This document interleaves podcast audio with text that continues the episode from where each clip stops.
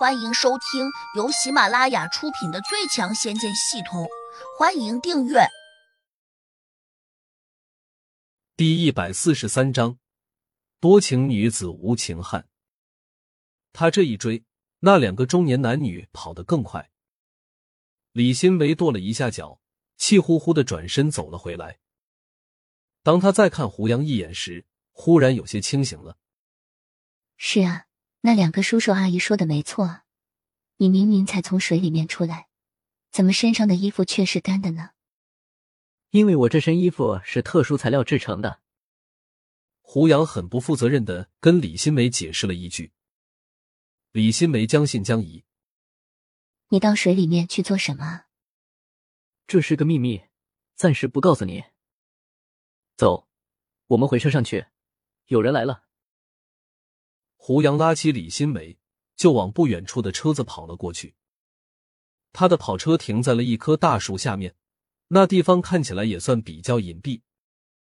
上了车，胡杨升起了车窗，突然对李新梅说：“快，你配合我一下，我们假装亲热。”你说什么？李新梅有些惊讶，简直不敢相信，他还以为自己听错了。胡杨没有解释。一把搂住他的脖子，把他拖了过来。李新梅顿时有些激动，马上抬起两只葱一般的手臂，迅速缠在了胡杨的脖颈上。同时，他粉嘟嘟的嘴唇凑了上来。胡杨慌忙说：“我们只是演戏，你别来真的。”哪知李新梅却好像没有听见似的，翻身就骑在了胡杨的腿上，俯下身子，然后把嘴压了上去。胡杨微微一动，脸上泛起了一小片淡淡的雾气，把他整个脸都给遮了起来。李新梅还没有反应过来，他就兴奋的吧唧吧唧的亲着胡杨的嘴唇。这时，一辆越野车从胡杨的车旁边冲了过去，胡杨偷眼看了一下，车里面坐着山神，果然是他。胡杨已经明白了七八分。台山道长多半是从山神那里得到的消息，而今天自己故意给台山道长透露了一个信息。台山道长可能以为他师傅的宝贝掉在了这海里面，所以就通知了山神。如果不出意外，山神多半要跳到海里面去找。山神这家伙果真很糊涂啊，也不知台山道长到底给他灌了多少迷魂药。以至于他一个地仙竟然为了台山道长的事情跑断了腿。很快，山神把车停在了岸边，扑通一声就跳进了海里面。胡杨推开了正有些意犹未尽的李新梅，眼里闪过一丝冷笑。李新梅两颊嫣红，她羞涩的靠上了胡杨，说：“我以为你真的是个石头人呢，原来你还是有感情的。你别紧张。”心里也别歉疚，我不会让你负责的。这下轮到胡杨有点哭笑不得了。你又没有对我做什么，需要你负什么责？怎么没有做什么？我们接吻了。李新梅红着脸说。胡杨一脸淡定的说：“刚才我们没有接吻，是你一个人闭着眼睛在吻我的衣服。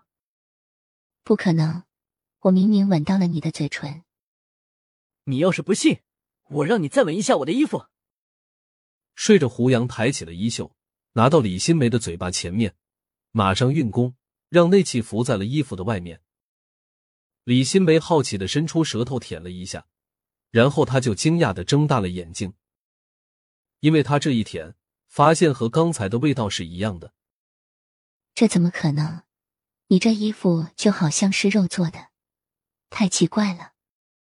李新梅失望的说：“胡杨没有再给他解释，他盯住了远处的海面，那里有海鸥飞翔，空中云淡风轻。你在看什么？”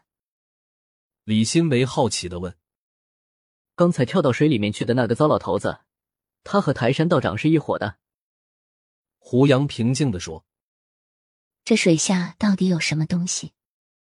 李新梅一脸困惑的问：“别问那么多。”有些事情你不知道更好。”胡杨严峻的说。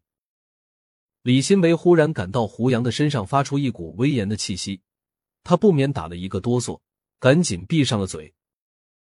李新梅心里还在想：胡杨到底是什么人？怎么处处都透出了那么多的古怪呢？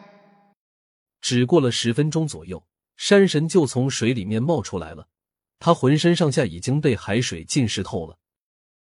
他跳到岸上时，还有些愤愤的跺了一下脚。气呼呼的骂了一句：“这水下除了那两只畜生，什么也没有。”胡杨一听，顿时有些意外。“什么畜生？”他拉开车门，快步走了过去。“山猴子，你给我站住！”胡杨冲着山神大声喝道。山神有些惊愕，猛地转过头。当他看清楚胡杨时，眼里不免有些慌张。很快，他又回过身来，马上陪着笑脸说：“胡大哥，你怎么也在这里啊？我在这里等你。你刚才到海里面去找什么东西？没找什么，嘿嘿，我今天有些热，就想到海里面洗个澡。”山神目光躲闪的说：“洗你个头！这水下有两头恶猪，他们和你是什么关系？”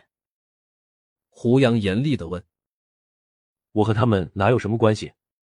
胡老大，你误会我了吧？山神连忙辩解道。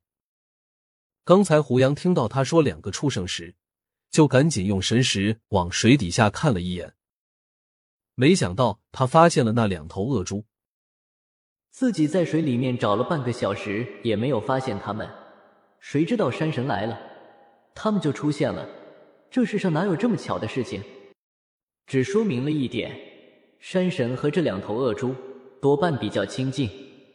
胡杨还用神识看见，此时这两头恶猪在水底下表现的十分的温和，这同之前凶残的他们相比，完全就是两副模样。山猴子，你要是不说实话，我会把你的种种恶行告到天上去。胡杨故意拿话威胁他。实际上，胡杨连天上有哪些神仙也不知道。李新梅有些茫然，不解的问胡杨：“你们到底在说什么呀？”胡杨拉了他一下，说：“你先到车里面去等我，我和这个老家伙还有些事情要商量。”李新梅点了点头，知趣的走向了胡杨的跑车。